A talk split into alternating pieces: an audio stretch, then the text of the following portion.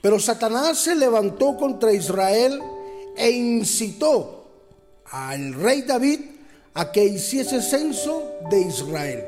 Primera de Crónicas, capítulo 21, versículo 1. Hoy hablaremos de un tema muy apasionante. Es una pasión este tema y es la misericordia de Dios en mi vida.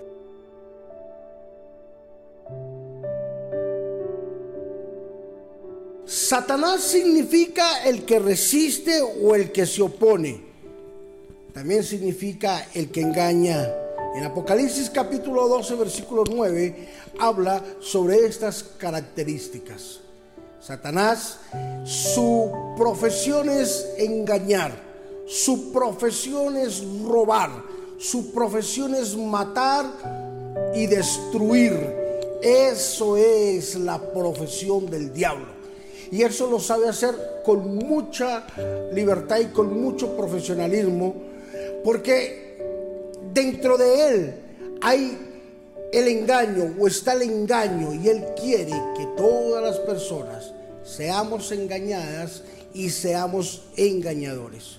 Satanás llegó a la vida de David y lo elevó en medio de, una, de un mundo ficticio le habló y le hizo creer que David era muy importante. Y le colocó a él ahí la comezón y le dijo que censara el pueblo. Esa no era tarea de un rey. Esa no era la tarea del rey David. Dios no le había dado esas instrucciones simplemente porque Satanás había llegado y había minado de orgullo, de vanidad su corazón y ahora le estaba diciendo a través de esto, pues sense el pueblo, usted es un hombre poderoso, imagínese todo ese poder que usted tiene por encima de todas estas personas. Y dice la Biblia que Satanás dejó que, David dejó llenar su corazón de Satanás. Joab le advirtió una y otra vez que no lo hiciera porque iba a traer consecuencias. Su orgullo podría traer consecuencias nefastas para el pueblo de Israel. David no lo entendió. David se dejó cautivar el corazón por el enemigo y censó al pueblo. La Biblia dice de que Dios trajo juicio sobre David y sobre el pueblo por haberlo censado. Y hubo una gran mortandad en el pueblo por causa del orgullo del rey David.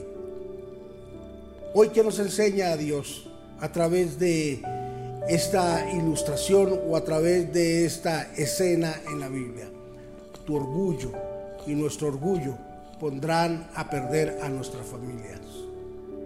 Tu orgullo, mi orgullo, nuestro orgullo pondrá a perder a todos los que están a nuestro alrededor. Traerá juicio. Por eso es necesario que hoy con toda humildad entendamos que no dependemos de un orgullo y de una arrogancia, que el orgullo y la arrogancia nos ponen a perder pero que la bondad y la misericordia de Dios en nuestra vida traerá grandes bendiciones para todos nosotros y todos los que están en nuestro alrededor. Jesús, hoy bendecimos a todos los hermanos que están en los diferentes lugares del mundo. Bendecimos a todos los amigos, a todos los colegas, los pastores, ministros del Evangelio.